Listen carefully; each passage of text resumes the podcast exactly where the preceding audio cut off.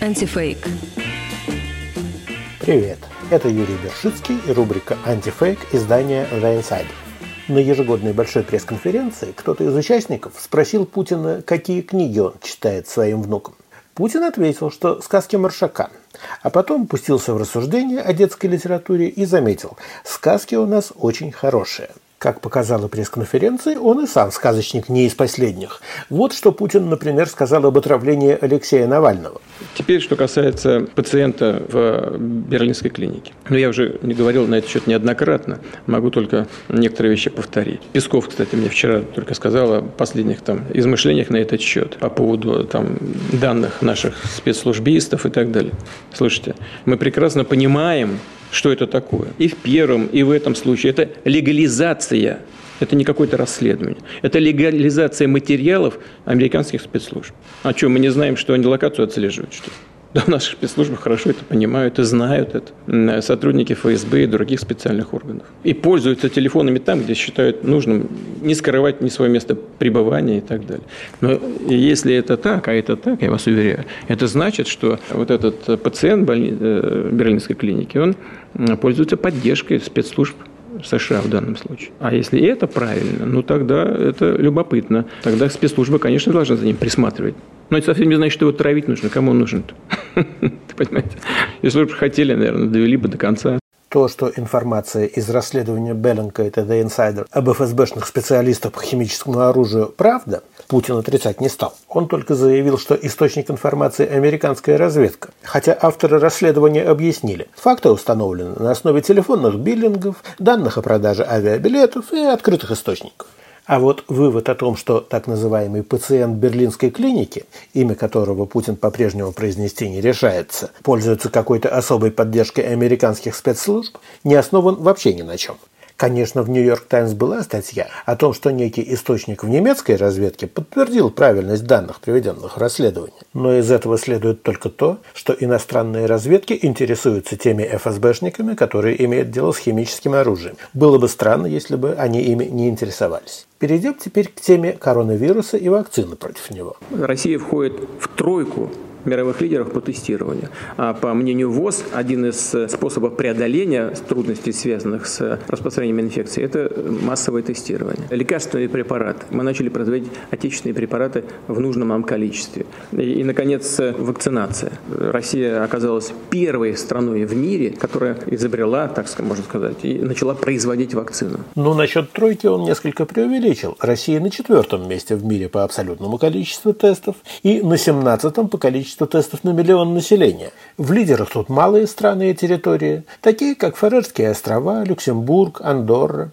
Но впереди России оказались и Израиль, и Великобритания, и Соединенные Штаты. Что касается вакцины, то российская оказалась далеко не первой. В Китае первую вакцину зарегистрировали и запустили в производство еще в июне. Правда, это было экстренное решение. Она прошла лишь две фазы испытаний из трех. А вот американская компания Moderna и работающие вместе немецкая BioNTech и американская Pfizer 18 ноября сообщили об успешном завершении третьей фазы испытаний и опубликовали результаты. В России же 23 ноября был опубликован предварительный отчет о промежуточных результатах еще не завершенной третьей фазы испытания вакцины «Спутник Ви».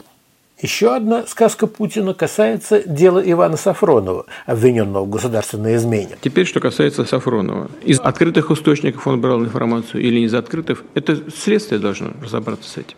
Ведь его судят не за его журналистскую деятельность. Он же не какой-то диссидентствующий журналист, который борется с властью, а за это его прищучили, хватают и, и сажают в тюрьму.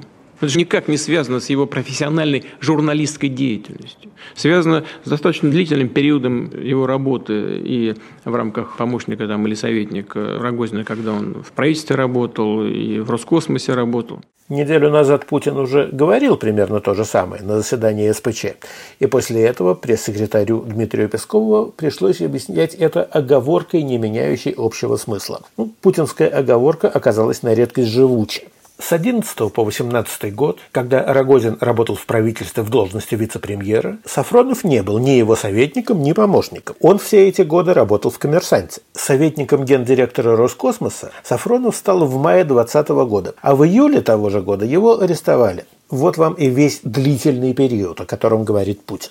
А обвиняют Сафронова в том, что он передал какие-то секретные сведения сотруднику чешской разведки в 2017 году, то есть задолго до начала работы в Роскосмосе.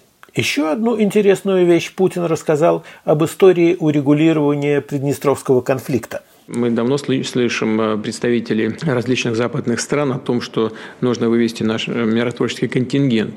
И в целом мы за то, чтобы вывести. Как только созреет соответствующая обстановка. Как только будет налажен нормальный диалог между Приднестровьем и остальной частью Молдовы. Мы за это. Мы уже были близки совсем с бывшим президентом Ворониным к этому. Но в последний момент тоже представители западных стран на него нажали, он отказался, отошел от прежних договоренностей. И решение вопроса, Приднестровского вопроса было отложено на неопределенный срок. Он имеет в виду события ноября 2003 года, когда в последний момент сорвалось подписание так называемого меморандума Козака, по которому Молдавия должна была превратиться в федерацию с особым статусом Приднестровья и Гагаузии, а Россия получала бы право разместить на территории Приднестровья свои войска как гарант урегулирования.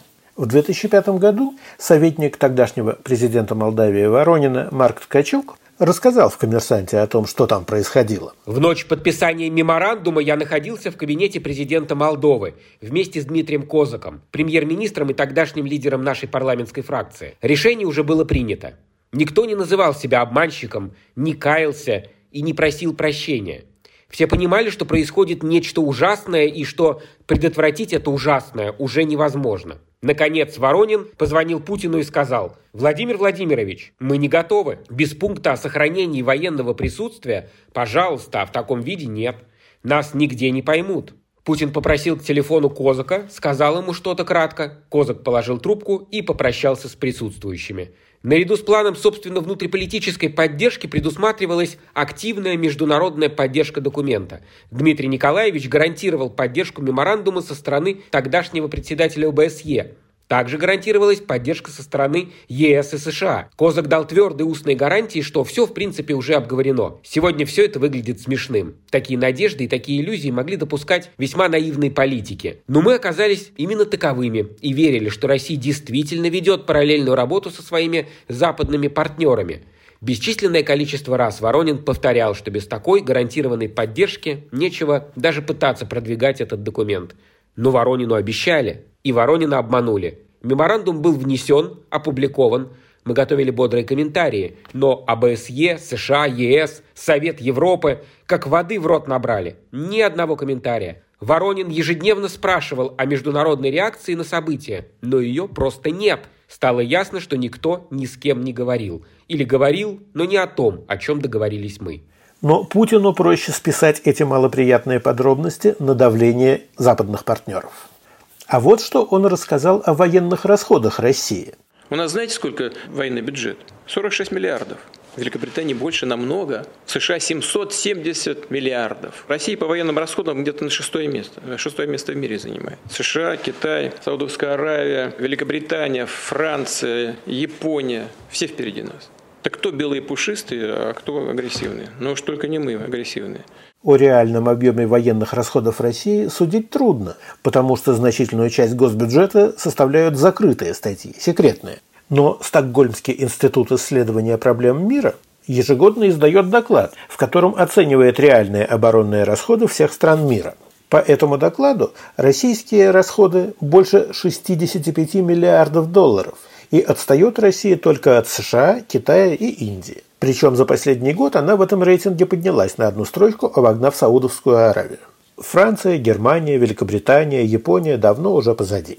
Интересно, что в прошлом году на прямой линии Путин говорил примерно то же самое, что Россия по военным расходам отстает от Великобритании, Франции и Японии. И уже тогда это было неправдой.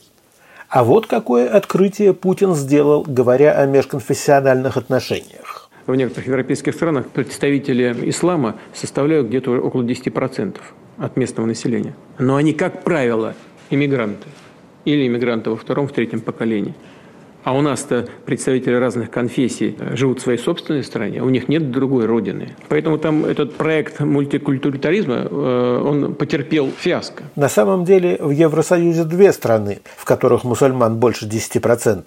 Это Кипр и Болгария – причем имеется в виду Кипр в международно признанных границах, то есть вместе с самопровозглашенной Турецкой республикой Северного Кипра. На третьем месте по этому показателю Франция, в которой всего 8,3% мусульман.